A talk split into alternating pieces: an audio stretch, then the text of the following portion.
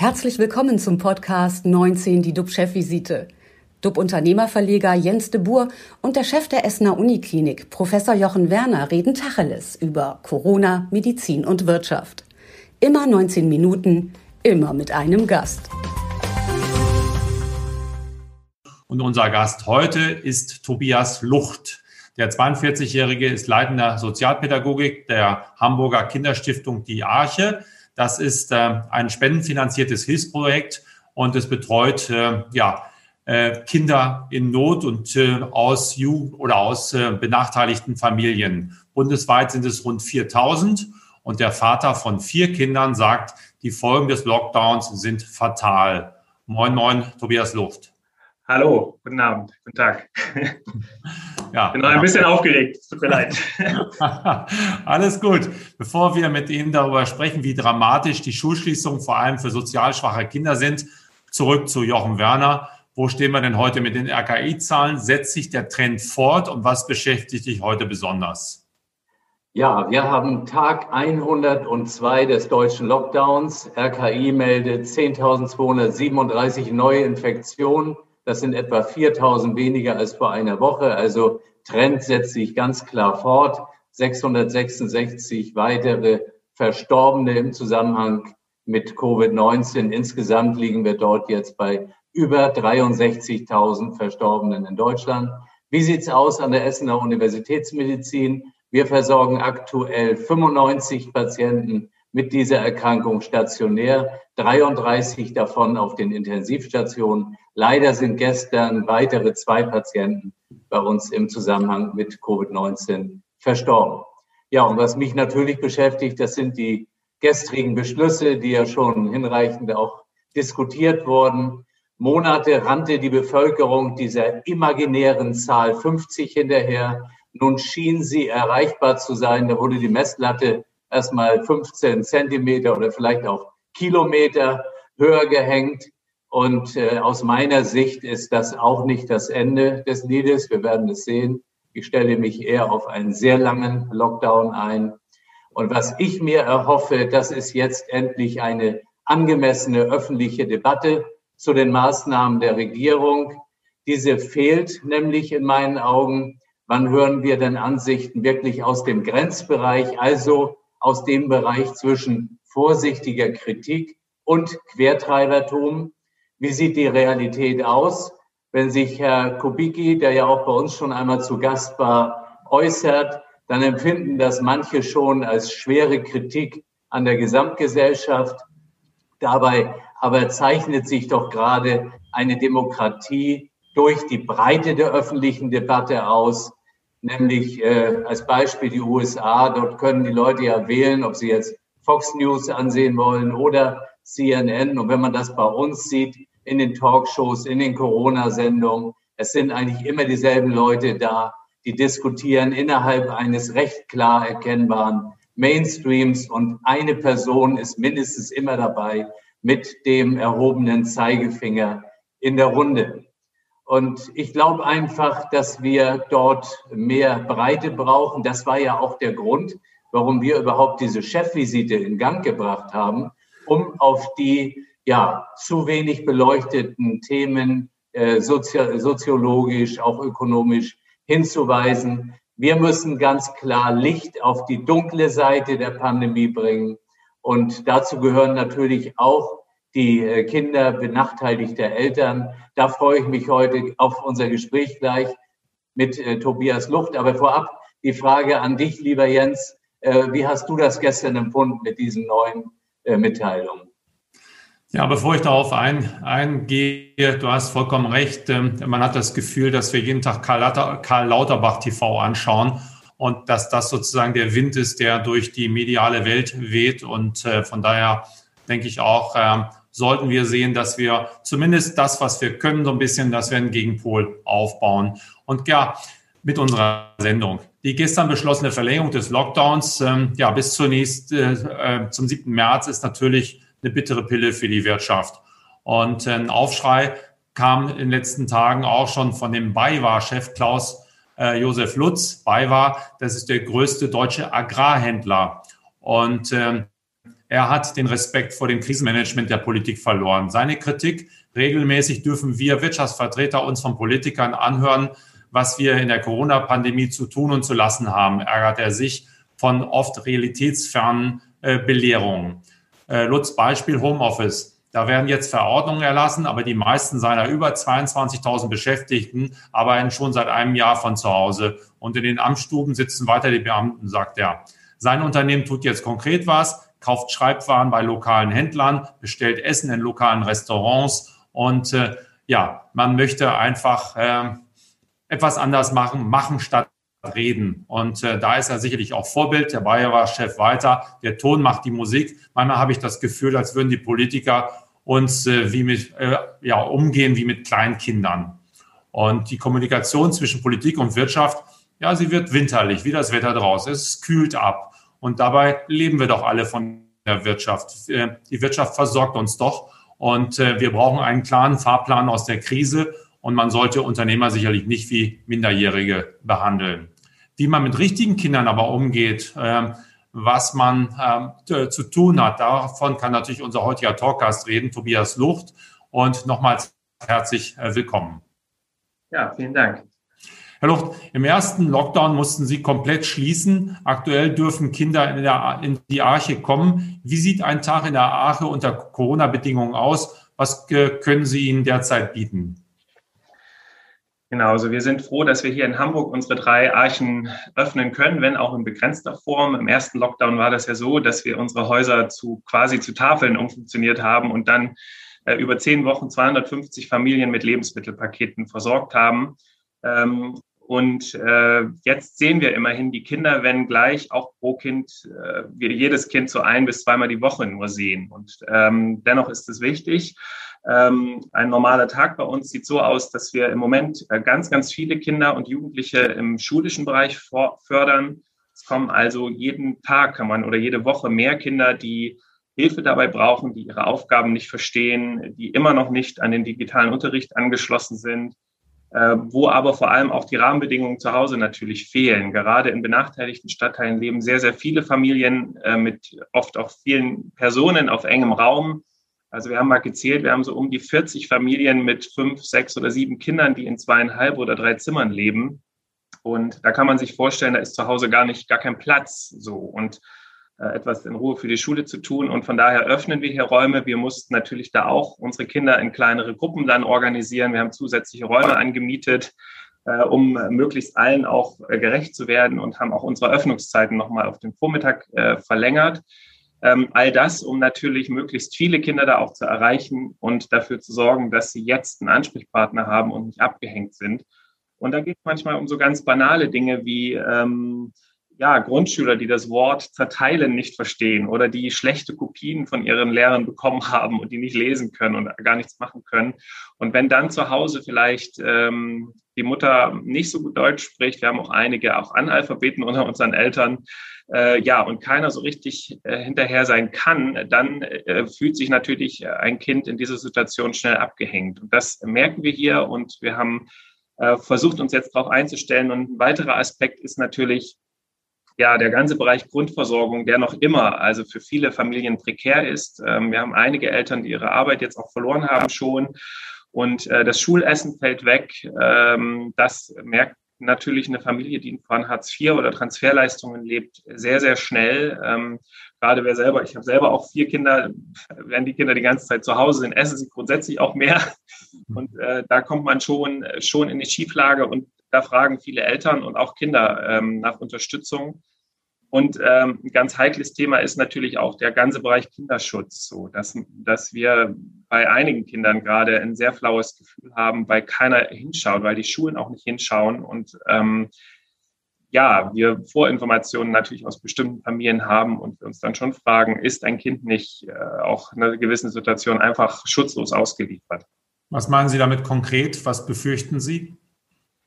Ja, wir beobachten das ja auch, also dass Kinder vermehrt auch von Konflikten, auch teilweise von Gewalt berichten. Und wir hatten jetzt vor Weihnachten auch ein, ein neunjähriges und ein dreijähriges Mädchen aus zwei Familien, die äh, aufgrund von Gewalt äh, sehr schnell auch herausgenommen werden mussten.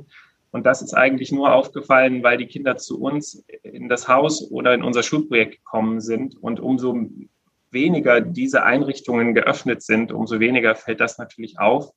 Und allein in der Stadt Hamburg spricht man ja von 50 bis 60.000 auch Kinder, die von Armut und Benachteiligung einfach betroffen sind. Deutschlandweit 2,8 Millionen, also eine unglaubliche Zahl.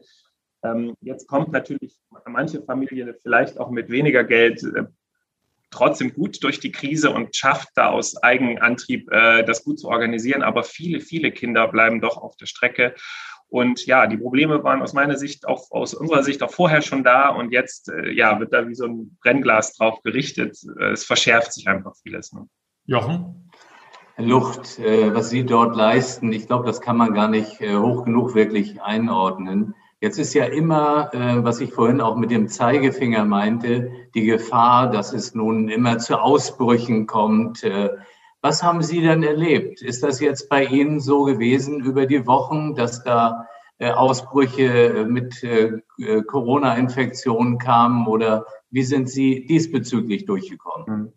Also wir stehen natürlich auch immer in diesem Spagat, unser Team auf der einen Seite zu motivieren und auch zu schützen und auf der anderen Seite aber diesen Auftrag an den Kindern nicht aus den Augen zu verlieren. Und gerade mit ja solchen Dingen, Gewalt, auch Suiziddrohungen von Jugendlichen, diesen Dingen, da ähm, da muss Corona auch erstmal an zweite Stelle treten, weil es dann wirklich auch um Leib und Leben der Kinder und Jugendlichen geht. Ähm, wir hatten in einzelnen Einrichtungen äh, Kinder, die auch äh, mit Corona infiziert waren. Auch zwei Mitarbeiter hat es mal getroffen, aber nicht, also keine großen Ausbrüche. Und dadurch, dass wir eben auch ne, ein Hygienekonzept entwickelt haben, dokumentieren, wann die Kinder kommen, wer, welcher Mitarbeiter wann mit welchen Kindern im Raum war, das mussten wir auch alles lernen jetzt. Aber das funktioniert, hat sich eingespielt, äh, konnten wir das jeweils ganz gut eingrenzen. Für uns ist natürlich auch so, dass wir im Zweifel einer Ansteckung nicht eine große Gruppe in die Quarantäne schicken wollen, wohl wissend, dass die Kinder dann zu Hause ja eigentlich eingesperrt sind, wenn man so will. Und ähm, von daher versuchen wir da schon auch, was Gruppengrößen und so angeht, drauf zu achten. Aber wir hatten nicht die Riesenausbrüche. Das kann ich nicht bestätigen. Mhm. Gestern kam ja die Studie raus, dass äh, fast jedes dritte Kind äh, psychisch auffällig ist. Es ist von Hamburger Medizinern erstellt worden. Das gilt ja für alle Kinder. Glauben Sie, dass das bei Ihnen noch intensiver ist oder noch schlimmer ist, dass man so eine richtige Abbruchkante feststellen kann mit Corona, dass die Kinder ja, verstört sind, psychisch angegriffen sind? Also ich denke schon, dass die Gefahren größer sind als bei einer Familie, wo vielleicht ähm, Kinder auch schon vorher eine Art, ja, so ein Grundsicherheitsgefühl haben. Ne? Und, ähm, und natürlich auch gerade in so einer Stadt wie Hamburg zeigt sich das ja deutlich, wie groß die Unterschiede auch zwischen den Stadtteilen teilweise sind. Es macht einfach einen Unterschied, in welchem Wohnumfeld, in welchem sozialen Umfeld bin ich unterwegs habe das ja schon erwähnt, äh, Schulen hier haben teilweise 65, 70 Prozent Kinder mit Transferleistungen. Da ist ohnehin äh, das Zusammensein sehr herausfordernd. Also die Schulklassen mit äh, doch dann 10, 12 auch verhaltensauffälligen, verhaltenskreativen Kindern. Ähm, das ist schon auch für die Lehrer eine große Herausforderung äh, sonst. Ähm, aber wenn dann noch dazu kommt, dass zu Hause äh, die Eltern wenig Handlungsmöglichkeiten sehen, schneller überfordert sind, vielleicht auch wirklich in, in finanzieller, wirtschaftlicher Not nochmal stärker sind, steigt natürlich der Druck und steigt auch das Konfliktpotenzial und steigen auch Auffälligkeiten wie ja, Aggressionen und auch, wir haben auch Kinder aus dem, nach dem ersten Lockdown, die so Ticks entwickelt haben, das steigt und leider und ähm, aber auch so diese Lethargie und diese Zurückgezogenheit. Und ich weiß, dass es auch andere gesellschaftliche Gruppen trifft, aber ich habe schon den Eindruck, dass es sich hier nochmal stärker auch zeigt. Und wir haben im Moment ein großes Problem mit so den Jungs, so zwischen 10 und 13, 14, 15 Jahren, die sich oft sehr stark auch äh, dann hinter ein Handy oder zurückziehen ne, und teilweise auch mit Übergewicht kämpfen, weil sie sich völlig ungesund auch ernähren. Ähm, und äh, wir, ich denke, ich befürchte, dass äh, umso länger der Lockdown dauert und umso weniger ja, Orte es für Kinder und Jugendliche gibt, wo sie sich bewegen können, wo sie Gleichaltrige finden, wo sie vor allem auch Bezugspersonen außerhalb der Familie finden, wenn die belastet ist, umso mehr haben wir dann später auch ähm, mit den Folgen natürlich zu kämpfen. Also gerade das, das Stichwort Internet- und Mediensucht. Ich glaube, da können wir uns jetzt schon darauf einstellen, dass das kommen wird. Und im Übrigen denke ich auch, dass wenn der Lockdown zu Ende ist, die Schulen nicht einfach so wieder öffnen können für diese Kinder, äh, wenn man nicht will, dass äh, Verpasstes unwiederholbar, äh, ähm, also, auf, also oder nicht mehr aufgeholt werden kann. Ich glaube schon, auch für eine Öffnung der Schulen braucht es dann gute Konzepte, vor allem für diese Stadtteile mit kleineren Gruppen, mit vielleicht zusätzlichen Kräften an der Schule und mit mal grundlegend guten Ideen, ähm, damit ein Viertklässler, und so erleben wir das, äh, doch ähm, mit Lesekompetenzen auch von der Grundschule zum Beispiel geht. Und wir haben leider viele, die das jetzt gerade verlernen ne? und die, äh, die da wirklich, ähm, ja, also wo es, wo es schwierig wird, da den Anschluss wirklich nicht zu verpassen. Sehen Sie einen Unterschied, wie Mädchen und Jungs mit der Situation umgehen oder ist es gleich? Ja, genau. Also das habe ich ja eben, also das würde ich schon sagen, dass, es, äh, dass Jungs auch nochmal äh, gefährdeter sind, vielleicht äh, vor einem digitalen Gerät dann doch auch zu stranden ähm, als Mädchen.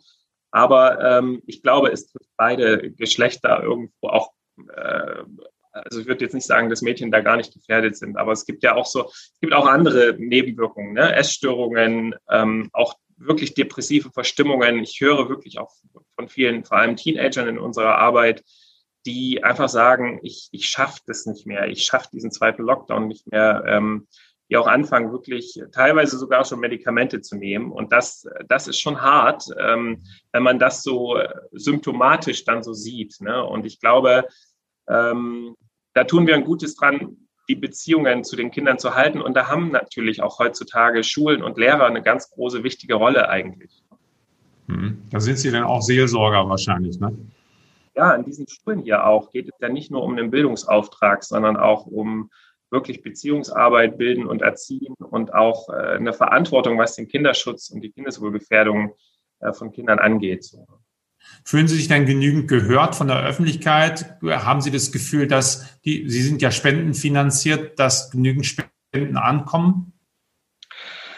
Also ja und nein. Es gibt natürlich Menschen, die sich jetzt einbringen wollen und etwas tun, die ähm, auch ehrenamtlich helfen wollen und die ähm, ja wirklich auch mit mitleiden, fast kann man schon sagen. Das, das ist schon schön zu erleben, dass, dass Menschen jetzt etwas tun wollen. Und das setzt uns eher vor die Herausforderung, dann neue Ehrenamtliche und Kinder dann vielleicht auch gerade im Bereich Nachhilfe auch zu verbinden. Das ist eine organisatorische Frage. Und ja, bei den mit den Geldspenden ist es schon so, dass ähm, es natürlich Unternehmen auch gibt, die jetzt sagen, wir können gerade nicht, äh, wir sind selber ins Straucheln geraten, ähm, wir können euch nicht mehr unterstützen. Und andere kommen neu dazu. Also ich bin mal sehr gespannt, wie das wird, vor allem weil unsere Aufgaben im Moment eben auch wachsen und mehr Kinder dazukommen, äh, ist das schon eine Herausforderung. Was die öffentliche Landschaft angeht, also ich wünsche mir natürlich da auch gerade jetzt hier aus der Stadt Hamburg sprechend da nochmal ein größeres Engagement der Stadt. Also wir haben, wie gesagt, 95 Prozent unserer Arbeit finanzieren wir durch Spenden. Das sind viele kleine Privatspenden. Ähm, und äh, die Stadt äh, hat aber eine Verantwortung. Ähm, wir haben normalerweise am Tag Kontakt zu 450 Kindern. Ähm, da muss ich sagen, da wünsche ich mir noch ein bisschen mehr hören. Also ich, ich, ich wir selber kommen gerade nicht dazu, groß auf die Stadt zuzugehen, das muss ich sagen. Wir haben alle Hände voll zu tun, aber ja, von der anderen Seite her kommt relativ wenig Resonanz so bisher leider. Wie kann man Sie erreichen? Mögen Sie irgendwas, eine Nummer oder sowas äh, sagen, dass, äh, oder Website? Wenn ich jetzt helfen möchte, was kann ich, was ist der erste Schritt? Genau, also gerne www.kinderprojekt-arche.de. Das ist unsere Seite. Da sind alle Standorte in Deutschland auch vertreten. Da kann man auch in einer anderen Stadt mal gucken, gibt es da eine Arche, wo ich mich einbringen kann. Und hier speziell für unsere Hamburger Arbeit gerne hamburg.kinderprojekt-arche.de eine Mail schreiben und äh, da würden wir uns sehr freuen. Gibt es noch etwas, was Sie vielleicht umgekehrt von den Kindern lernen kennen in Sachen Krisenbewältigung? Gibt es etwas Positives, was Sie uns noch zum Schluss mitgeben können? Die 19 Minuten sind leider nämlich vorbei. Definitiv. Es gibt Kinder, die jetzt motiviert sind und vorher es nicht waren, auch gerade für die Schule etwas zu tun. Wir erleben da wirklich tolle Geschichten, wo dann auch Kinder jetzt sagen, ich will etwas tun, könnt ihr öffnen, könnt ihr mir helfen. Äh, und auch Eltern, die aus, aus so einer gewissen Lethargie auch rausgekommen sind und gesagt haben, okay, die Kinder sind jetzt zu Hause, ich habe nicht so viele Möglichkeiten, aber ich kann anfangen, mal Kreatives, was zu spielen, mit ihnen rauszugehen. Also auch Eltern lassen sich durchaus aktivieren, aber es braucht im Hintergrund eben immer so ein Push, eine Ermutigung, eine, eine Person, die auch äh, so den Wert und die, die Wertschätzung letzten Endes auch aus, ausdrücken kann, genau. Also ein differenziertes Bild. Es ist nicht alles desaströs. Es gibt auch Nein, das nicht Und äh, das äh, macht uns wieder Mut für die Zukunft. Unsere 19 Minuten sind leider vorbei. Vielen Dank, Tobias Lucht. Unser Talkgast morgen am Freitag ist Anish Tanea. Er ist der Nordeuropa-Chef des Reifenkonzerns Michelin oder Michelin. Äh, vielleicht kann er uns sagen, wie wir wieder mehr Bodenhaftung in der Politik bringen und in die Politik bringen. Und äh, bleiben Sie gesund, klicken Sie wieder rein. Wir freuen uns auf Sie. Tschüss aus Hamburg. Herzlichen Dank. Viele Grüße. Vielen Dank. Vielen Dank. Das war 19 die DUB-Chefvisite als Podcast. Die Videos dazu gibt es auf watz.de und auf dub-magazin.de.